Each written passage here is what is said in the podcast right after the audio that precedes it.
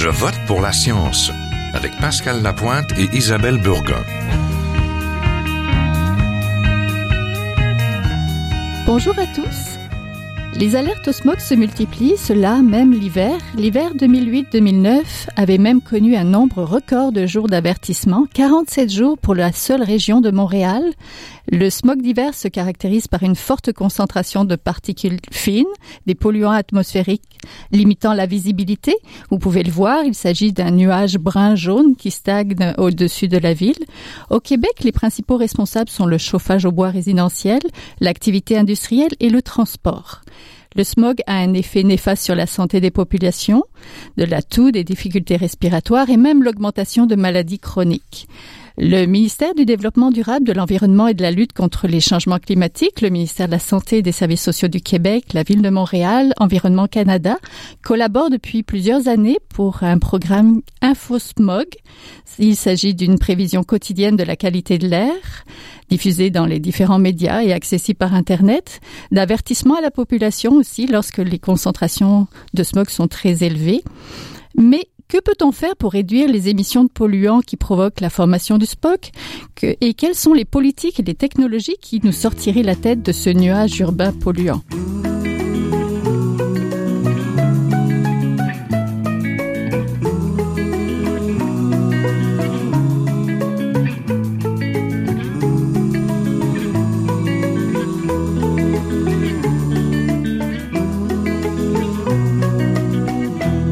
En parler et pour parler de pollution urbaine, nous avons aujourd'hui en studio Étienne Robert, professeur adjoint au département de génie mécanique de l'École polytechnique de Montréal. Bonjour. Bonjour. Nous avons aussi Philippe Aparicio du laboratoire d'équité environnementale au Centre Urbanisation, Culture et Société de l'Institut national de recherche scientifique. Bonjour. Bonjour, merci pour l'invitation. Et on, nous avons euh, par téléphone André Bellil, président de l'Association québécoise de lutte contre la pollution atmosphérique. Bonjour. Bonjour. Donc, je vous ai réunis tous les trois pour parler donc de pollution urbaine, de smog, de, parce que le smog, il y en a l'hiver aussi. Qu'est-ce qui fait sa particularité Peut-être, Monsieur Robert? OK. Ben, bon, premièrement, la grande différence entre le smog d'été et le smog d'hiver, c'est la présence de rayons UV qui va changer un peu la soupe qu'on va respirer en hiver. Donc, en été, les rayons UV font qu'avec les émissions de essentiellement de la combustion, on va, se mettre à produire de l'ozone euh, au niveau du sol. Puis l'ozone devient un irritant pour les voies respiratoires qui est, qui est pas présent dans le smog d'hiver. Oui, ça, c'est pas bon à respirer. C'est pas bon à respirer. Par contre, on a le reste de, de la soupe qu'on respire quand même euh, en hiver. On a des particules fines, puis on a aussi des composés organiques volatiles. Puis euh, tout ça, ça vient d'un grand nombre de sources, comme vous l'avez euh, identifié, mais en grande partie le transport puis la combustion du bois à Montréal. Oui, mais le transport, est-ce qu'on est capable de calibrer à peu près la part du transport, la part de... Euh, moi, ce que j'ai vu dans les chiffres les plus récents, c'est à peu près euh, la moitié pour le transport, puis un 40 pour le, le chauffage euh, résidentiel ou le, les fours à pizza à mm-hmm. Montréal. Puis le reste, ça nous vient de, de plus loin, des, des procédés industriels essentiellement, puis des grandes centrales de production d'énergie. Monsieur Bellil, pourquoi on doit s'inquiéter du smog d'hiver au même titre que le smog d'été? Ben, euh, c'est qu'on retrouve des polluants qui vont euh, définitivement là, avoir un impact négatif euh, sur notre santé. Euh, on pense surtout là, euh, aux problèmes, ben, aux gens qui ont des problèmes pulmonaires ou cardiovasculaires. Alors, quand on arrive dans un épisode de smog, on concentre la pollution où on a une pollution intense et là, ben, ceux qui ont des, des sensibilités vont en souffrir rapidement. On pense par exemple à des gens qui souffrent de l'asthme eh ben à tous les jours dans les épisodes de smog, on reçoit des appels. Euh, j'ai encore ce matin plusieurs messages de gens qui me disent qu'est-ce qu'on peut faire dans ma région? Euh, l'air est irrespirable, je souffre d'asthme et euh, j'ai de la, difficulté plus aujourd'hui que n'importe quand. Donc les particules euh, finalement qu'on respire euh, entrent dans nos poumons profondément et euh, c'est vraiment là quelque chose de très irritant et plus la, plus ça va durer, plus l'exposition est importante ou longue, ben plus l'irritant devient difficile à, à, supporter et là ben ça peut aller jusqu'à des crises de d'asthme aigu, à des crises cardiaques et là c'est bon c'est vraiment quelque chose de, très difficile. Par contre, j'aimerais ajouter euh, il y a, euh, quand on parle là, des problèmes, euh, des causes, il y a aussi la combustion du diesel. on a entendu parler dernièrement là, de la tricherie de Volkswagen. Ben, les émissions de diesel contiennent aussi beaucoup de particules qui sont irritantes aussi. Alors, il faut pas oublier ça, mais il faut pas oublier qu'on nous triche. là, on a vu qu'avec Volkswagen, mais au fond, le diesel et la QLPA, ça fait longtemps qu'on le dit, le diesel est beaucoup plus polluant qu'on le prétend. Alors, quand on met tout ça ensemble, ben, vaut mieux vivre à campagne qu'en ville. Monsieur Aparicio, vous vous intéressez à l'exposition urbaine à la pollution. Vous avez pédalé à Mexico, Hanoï, Paris. Euh, vous connaissez aussi. Oui, je suis asthmatique. Donc, euh, parlez-nous peut-être un petit peu justement de cette pollution-là qu'on subit euh, l'été, l'hiver et l'été suivant.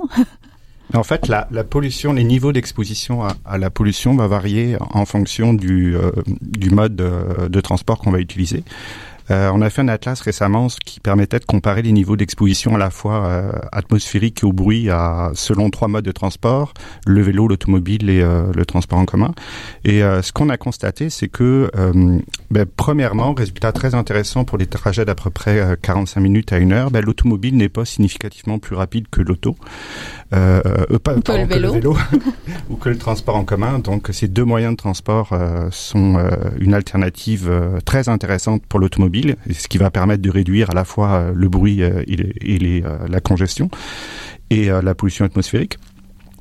Euh, ce qu'on a remarqué aussi, c'est que euh, concernant l'inhalation des polluants, euh, lorsque vous faites du vélo pour des durées similaires et des trajets relativement similaires, les cyclistes vont inhaler quatre fois plus de polluants que quelqu'un qui se déplace en, automobile.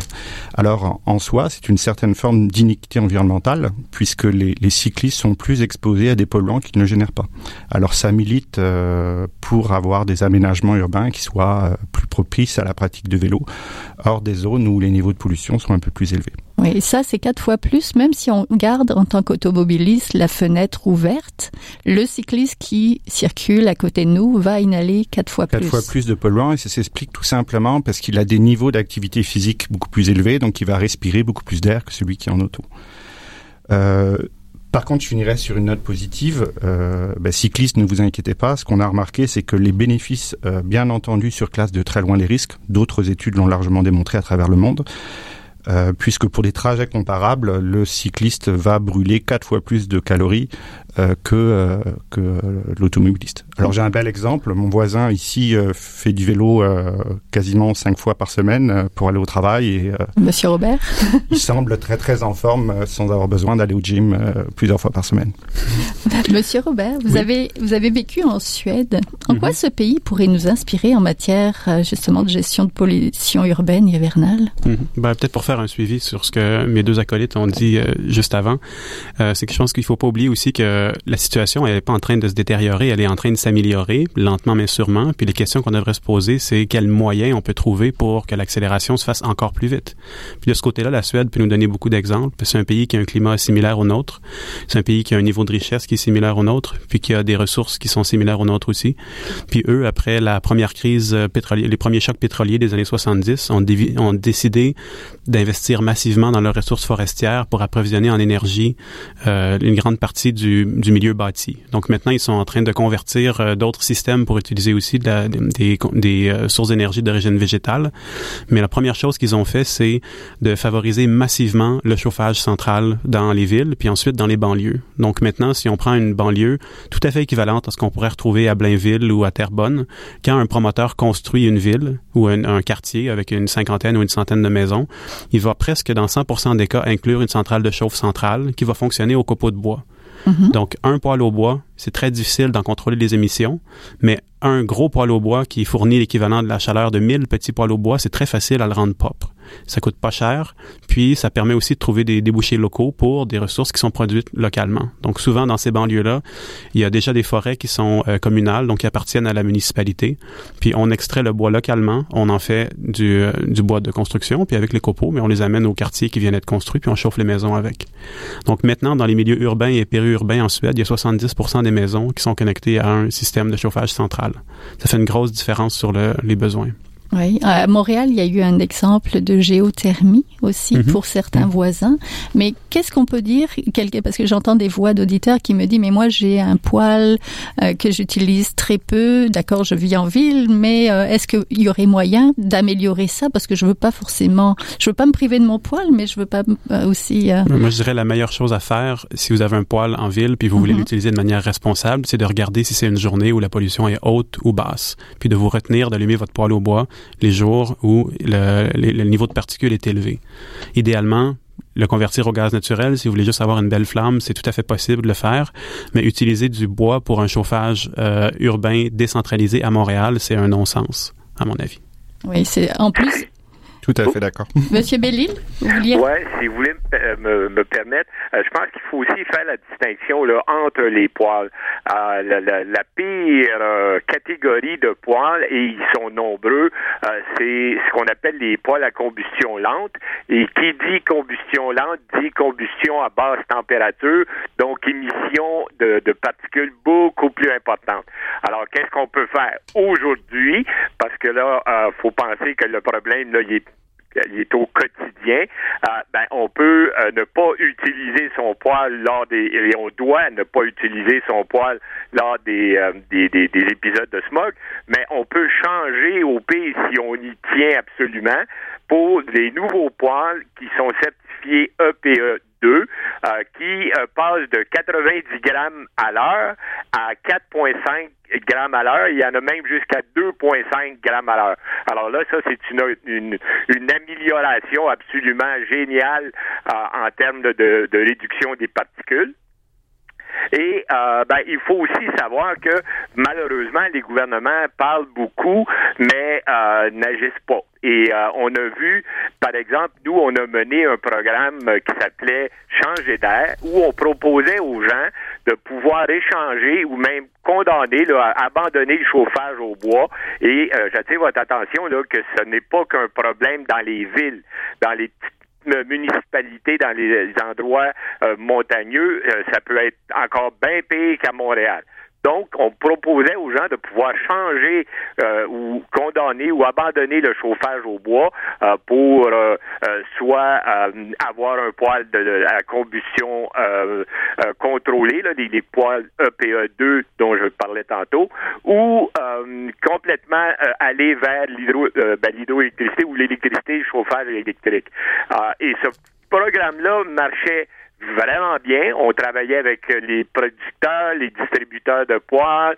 Euh, on avait des, des, des, des centaines de municipalités qui étaient partenaires avec nous. Et tout à coup, le ministère a- le ministère de l'Environnement a décidé qu'il retirait ce programme-là, euh, qui était financé par le Fonds vert, qui maintenant, le Fonds vert, finance les pétrolières. Ben, il y a des contradictions comme ça qui font qu'on n'avance pas. Pourtant, on a les solutions à portée de la main. Et je suis d'accord quand on regarde ce qui se passe en Suède. Prenez par exemple la production de biométhane. Ben, c'est presque généralisé. Et ici, euh, on a encore des gens qui nous disent que le biométhane, ça marche pas. Et on nous propose d'utiliser le gaz naturel.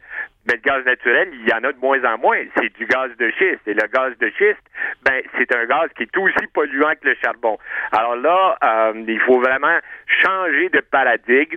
Euh, et le pire, c'est que le Québec, pays euh, par excellence des énergies vertes et renouvelables, s'enfonce dans les combustibles fossiles un peu plus chaque jour. Et quand vient le temps par rapport au poêle à bois d'agir et de poser des gestes qui comptent, ben décide plutôt de s'en tirer. Monsieur Aparicio Bien, euh, si le gouvernement n'agit pas, euh, les villes peuvent agir. Euh, la ville de Montréal, par exemple, a adopté une nouvelle réglementation qui, à partir du 1er octobre 2018, euh, pour reprendre le- l'exemple du, du poil que citait mon, euh, notre, notre collègue, euh, on, la limite va être fixée à 2,5 grammes par heure. Donc euh, les villes peuvent agir, euh, sauf que les villes en dehors de, de, de l'île de Montréal et au- aussi en région peuvent agir si le gouvernement n'agit pas. Donc c'est un premier levier. Le deuxième levier, c'est que les villes peu- peuvent agir en termes d'aménagement urbain, c'est-à-dire que le, le problème du smog est lié, comme on l'a dit précédemment, à la fois euh, au chauffage au bois, mais c'est pas uniquement ça, mais aussi au transport. Donc euh, il faut euh, encourager le transport en commun, il faut encourager les modes de transport actifs comme le vélo. Et pour ça, ça prend de l'aménagement, des aménagements. Après, individuellement, on peut aussi agir on peut décider de d'utiliser le transport en commun ou aussi de d'utiliser son vélo peut-être une fois ou deux par semaine. Alors ça peut être un peu difficile les premières semaines, mais par la suite, les bénéfices euh, pour la santé vont se faire sentir, la pratique du vélo va être un peu plus facile et ça peut avoir un impact euh, sur la congestion routière, sur la pollution et le bruit. Euh, collectivement, les villes, ce qu'elles peuvent faire, c'est agir sur le sur sur l'aménagement urbain de plusieurs façons. C'est-à-dire, elles peuvent comme ça s'est fait à Londres par exemple, ou dans des villes danoises ou, ou néerlandaises ou même japonaises, et euh, dans d'autres villes, d'autres villes vont suivre à travers le monde, ben, c'est planifier ce qu'on appelle des, des, super autoroutes à vélo, euh, qui sont des pistes cyclables euh, favorisant des flux de trafic vraiment importants. on pourrait penser ça d'est en ouest, de nord au sud pour, pour la ville de Montréal, mais aussi surtout de la banlieue vers le centre-ville. Euh, ben, plusieurs pistes ont été proposées. Je pense que la, la nouvelle administration est très sensible à ce, à, cette, euh, à ce type de développement-là en proposant un, un, réseau express à vélo qui semble être une option intéressante. Va, reste à savoir si ça se met en œuvre et avec quelle rapidité ça va se mettre en œuvre dans les prochaines années. Monsieur Apparition, vous, vous avez pédalé dans plusieurs villes. Vous n'avez pas pédalé à Londres, mais vous allez pédaler à Paris, vous allez pédaler à Hanoï. Est-ce que les villes euh, québécoise, Montréal, on pense à Montréal, mais je pourrais penser à Québec aussi, se positionne bien. Est-ce que de, est-ce que c'est facile quand on est cycliste de circuler? On, est dans des villes nord-américaines qui ont surtout été pensées et développées pour l'automobile, malheureusement. Mm. Euh, quand on se compare, on se, console. Euh, pour Montréal, pour l'étude qu'on a fait euh, l'an dernier, on avait des, euh, des taux autour de 80 en moyenne pour microgrammes par mètre cube pour le dioxyde d'azote. Euh, on a observé près du double à Paris. Euh, il y a une norme de l'OMS euh, pour le NO2, pour l'Organisation mondiale de la santé, pardon, qui fixe à 200 microgrammes par mètre cube pour une heure. Donc au-delà d'une exposition à plus d'une heure à, cette dose-là, il y aurait des, impacts pour la santé. qui, qui, se feraient sentir pour la santé, effectivement. À Mexico, on a roulé plus de 500 km en une semaine. On atteignait des, des, des valeurs à 230 et des pics très souvent à 300. Euh, à Paris, on était dans des 160 euh, à peu près, 150, 160. Euh, puis on va s'en aller à Pékin et à New Delhi. On s'attend à des valeurs beaucoup plus fortes, bien entendu.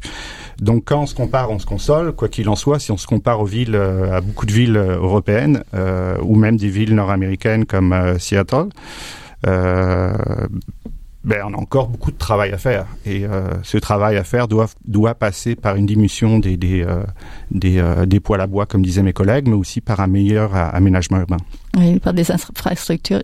Monsieur Robert, moi je sais que vous avez vécu en Suède, je ne sais pas comment se passe le, le vélo là-bas, mais je sais que vous habitez la rive sud et que vous prenez le vélo à l'année, sauf mhm. quand arrive l'hiver, parce que là, le pont se ferme. Le pont se ferme, là, on n'a pas le choix. Mais euh, pour revenir un peu à ce que mon collègue disait, euh, le vélo à Montréal, ça a énormément changé entre le moment où je suis parti avant mes études euh, graduées, puis le moment où je suis revenu en, en 15 ans, c'est ça a été le jour et la nuit.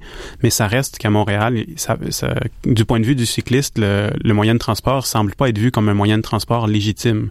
Ça reste aménagé beaucoup pour les touristes, un peu pour profiter de la ville, profiter, mais sauf que si on veut aller du point A au point B le plus rapidement possible, moi, j'ai mon exemple entre la rive sud puis la ville. C'est un peu ridicule les détours qu'il faut faire parce que seulement un point de passage ou deux. Puis euh, moi, je fais 15 km pour aller euh, pour aller travailler, mais ça pourrait facilement être 12 ou 11 si le, les sentiers ou les, pistes étaient mieux adaptés au, au trajet. Donc ça, c'est... Euh, puis je pense que comme, mon collègue le disait encore une fois, on a, on a beaucoup de chemin à faire encore, mais je pense qu'il faut aussi être très conscient d'adapter nos solutions à notre problématique, parce que la problématique des oxydes d'azote à Paris, par exemple, c'est une problématique essentiellement liée à l'utilisation des moteurs diesel, tandis que ce qu'on retrouve à Mexico, euh, comme la ville est en altitude, les rayons UV sont beaucoup plus intenses, leur problématique doit inévitablement passer par la présence de, euh, rayons UV. Dans le cas de Montréal, ce qu'on peut pas éviter non plus, c'est que nous, en partant, on est situé très, très en aval des, euh, vents dominants qui nous apportent tout ce qui vient du Midwest américain essentiellement. Donc, cette partie-là, on n'a pas le contrôle. On va recevoir ce que eux émettent, dilué, d'une certaine mesure. Donc, on a une espèce de bruit de fond. Puis, il faut vraiment travailler sur nos sources locales si on veut diminuer les choses parce qu'on pourra pas, on n'a pas d'industrie lourde euh, sur laquelle on a le contrôle où on peut, euh, on peut faire une grosse différence. Donc, pour nous, c'est vraiment le transport qu'il faut, euh, puis, le, puis le chauffage. Améliorer, puis le, les cyclistes, la condition des cyclistes est un bon indicateur. Mais je vous remercie beaucoup. C'est tout le temps qu'on avait. Donc, on était en compagnie d'Étienne Robert, professeur adjoint au département de génie mécanique de l'École polytechnique de Montréal, de Philippe Aparicio du laboratoire d'équité environnementale de l'Institut national de recherche scientifique et d'André Bellil, le président de l'Association québécoise de lutte contre la pollution atmosphérique. Merci. Merci beaucoup. Merci aussi.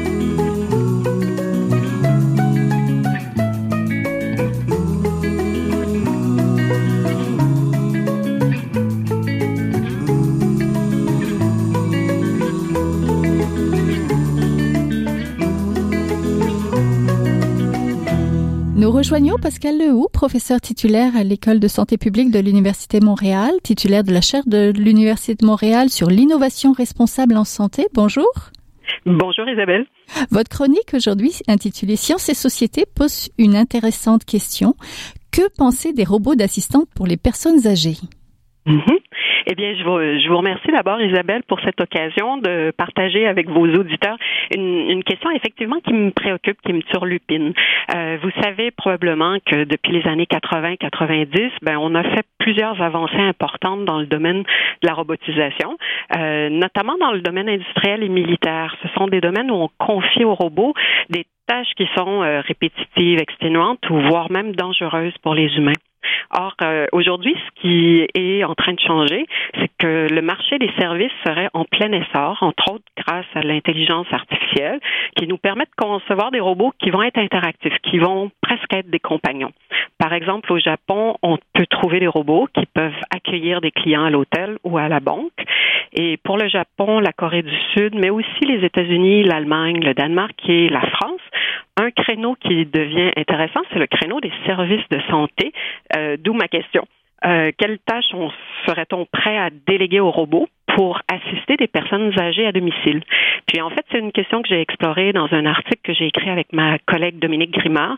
C'est un article tiré de notre étude Dessine-moi un futur, une étude financée par les instituts de recherche en santé du Canada.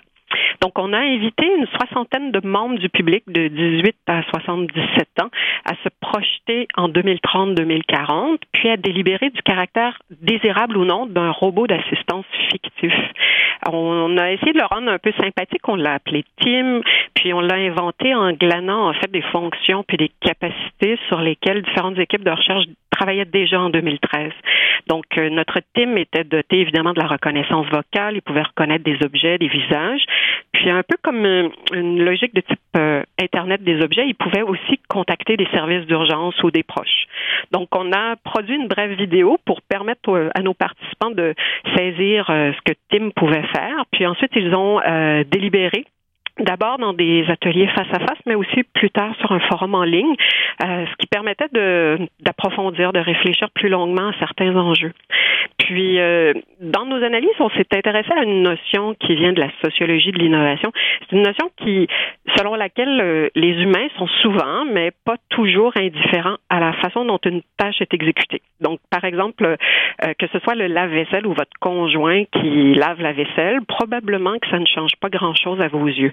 Ça peut se compliquer si la tâche en question, ce serait par exemple de rédiger une lettre d'amour. Là, la, lettre d'amour perdrait toute sa signification si sa production était automatisée.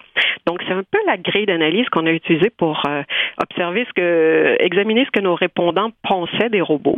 Donc, dans un premier temps, euh, on nous dit que oui, probablement les robots pourraient faire un certain nombre de tâches, notamment des tâches instrumentales. Par exemple, rappeler de prendre ses médicaments à une personne âgée. Puis de faire ces tâches-là instrumentales, ça pourrait éventuellement dégager du temps de qualité pour les humains. Mais nos répondants euh, ne percevaient pas les robots comme des compagnons, entre autres parce que euh, ils sont euh, absolument dépourvus de sincérité à leurs yeux.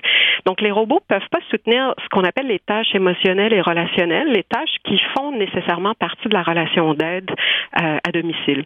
Donc un argument qui revenait souvent c'était de dire bon ben finalement on devrait combiner les deux, on devrait combiner les robots et les humains. Puis moi je comprenais pas très bien pourquoi nos répondants euh, arrivaient à cette conclusion fréquemment alors qu'ils étaient généralement assez tièdes par rapport aux robots. Hein. La moitié d'entre eux ne voyaient que des désavantages à utiliser un robot.